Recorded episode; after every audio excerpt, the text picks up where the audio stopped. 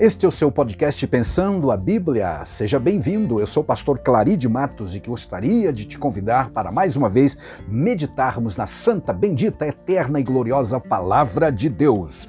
Leiamos hoje 1 Reis, capítulo 18, versículo 38, que diz: Então caiu o fogo do Senhor e consumiu o holocausto, e a lenha, e as pedras, e pó, e ainda lambeu a água que estava no rego, ou na vala, ou no na valeta que havia feito, sido feita por Elias em volta do altar.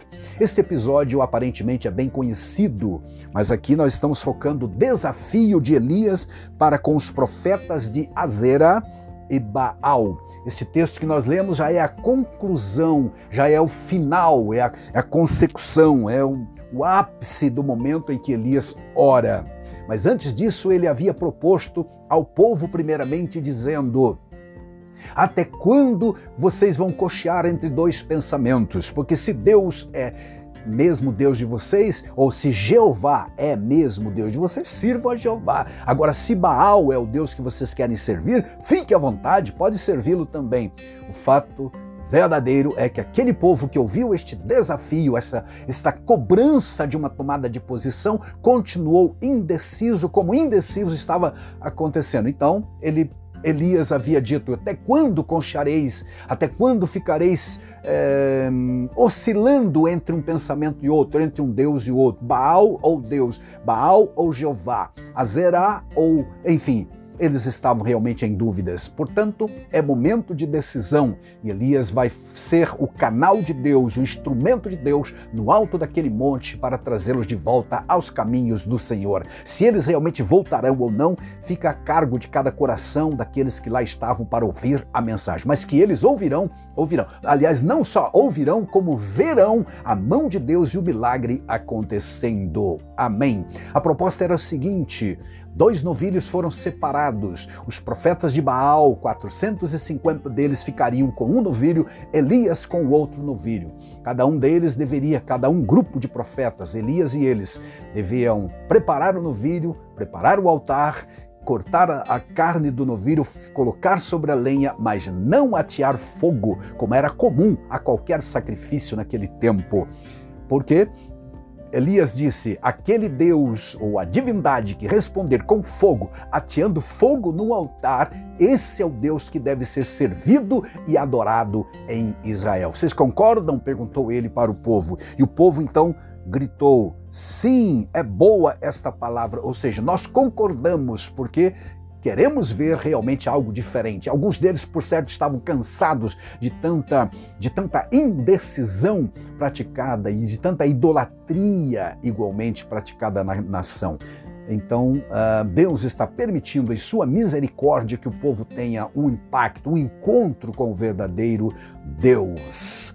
Elias, então, deu a oportunidade, cedeu o primeiro lugar aos profetas de Baal, que eram muitos, e eles então prepararam o novilho, prepararam o seu altar, clamaram ao seu Deus. Diz o texto sagrado de 1 Reis, capítulo 18, versículo 26, que eles clamaram da manhã ao meio-dia. Não houve resposta alguma. Quando chegou o meio-dia, Elias zombava deles e dizia: clame mais alto, pode ser que o seu Deus esteja longe, viajando, ou quem sabe ele está descansando, dormindo e acordará. O fato é que eles não tiveram resposta alguma, apesar de todo o ritual é, excêntrico que fizeram ao redor do altar. Dançaram, pularam, se lancetaram, cortaram, derramaram sangue próprio diante ou perante o altar, gritaram mais alto conforme a sugestão do Elias, mas não houve resposta, porque aquele Deus Baal não é Deus coisa nenhuma, é apenas uma coisa, algo imaginário do ser humano, como muitos deuses criados pela mentalidade humana. Muito bem. Passado esse tempo, Elias então chamou o povo a si e disse: Agora é minha vez. arrumou as doze pedras do altar, consertou, reparou o altar do Senhor. A expressão altar do Senhor no Monte Carmelo é uma expressão um tanto estranha, mas certamente foi uma permissão de Deus. Todos nós sabemos, nós que estudamos a Bíblia Sagrada, que só havia uma possibilidade em Israel de adorar a Deus aprovado por Deus, que era em Jerusalém. Agora eles estão no Monte Carmelo, mas Deus precisa aprovar para aquele povo que ele é Deus. E então permitiu que mesmo lá no Carmelo tivesse lá um altar dedicado ao Senhor. Ele, enfim, reparou o altar e então colocou o novilho sobre as pedras do altar, a lenha devida, mas não ateou fogo. Além do mais, o texto sagrado diz que ele pediu que trouxessem 12 cântaros de água, derramassem abundantemente, portanto, sobre a lenha, sobre a carne do sacrifício, encharcando tudo ao redor. A própria valeta que ele fez em torno do altar ficou cheia d'água. Então orou uma oração curta e simples. Em português, na versão atualizada, são apenas 58 ou 59 palavras, mas quando ele orou, Deus respondeu com fogo. Algumas palavras da sua oração estão aqui, por exemplo, no versículo 36. Ó Senhor Deus de Abraão, de Isaac e de Jacó de Israel. Fique hoje sabido que tu és Deus em Israel e que eu sou teu servo e que, segundo a tua palavra, fiz todas estas coisas. Responde-me, Senhor, responde-me para que este povo saiba que tu, Senhor, és Deus e que fizeste retroceder os corações deles. A resposta então, verso 38 diz: Então caiu fogo do céu e consumiu o holocausto e a lenha e as pedras e a terra e ainda lambeu a água que estava no na valeta, no rego que havia sido feito. Glória a Deus. O que vendo o povo, diz o texto seguinte, bradou em altas vozes: O Senhor é Deus, ou na versão corrigida de Almeida, só o Senhor é Deus. Não Baal, não a Zera ou outra divindade qualquer, mas só o Senhor é Deus. Amém.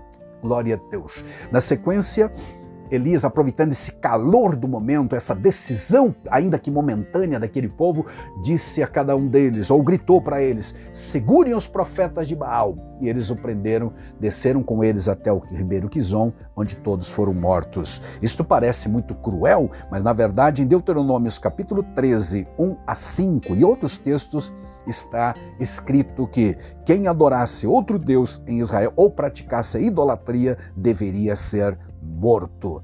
Então ele estava literalmente cumprindo com esta ordem, além do que era também uma retribuição pelos assassinatos dos profetas do Senhor prometidos e executada por Jezabel no capítulo, nesse mesmo capítulo, 18, versos 4 e 13.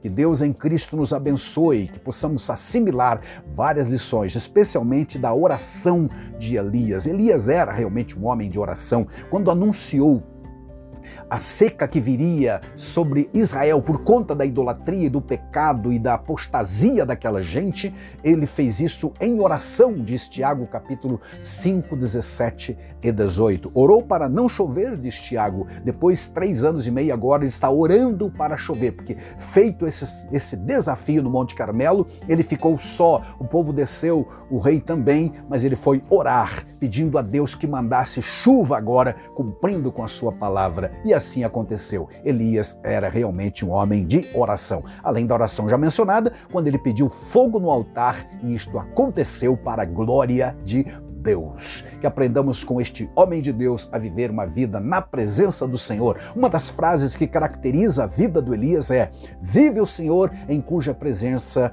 eu estou. Ele não usa o passado e nem o futuro, cuja presença eu estive ou estarei, mas eu estou que assim seja, que tenhamos uma vida na presença de Deus. E então as crises, sejam elas quais forem, nós poderemos vencer verdadeiramente escudados no Senhor, como fez Elias para a glória de Deus. Não quer dizer que não haverão problemas, porque a seca que atingiu a nação também atingiu o profeta que teve que se exilar lá no Querite, como a gente sabe, depois na casa da viúva. Mas Deus o sustentou e fará isso com todos nós também. Continuemos orando, crendo que o mesmo Deus de Elias é o nosso Deus hoje e ele ainda opera milagres também. Amém.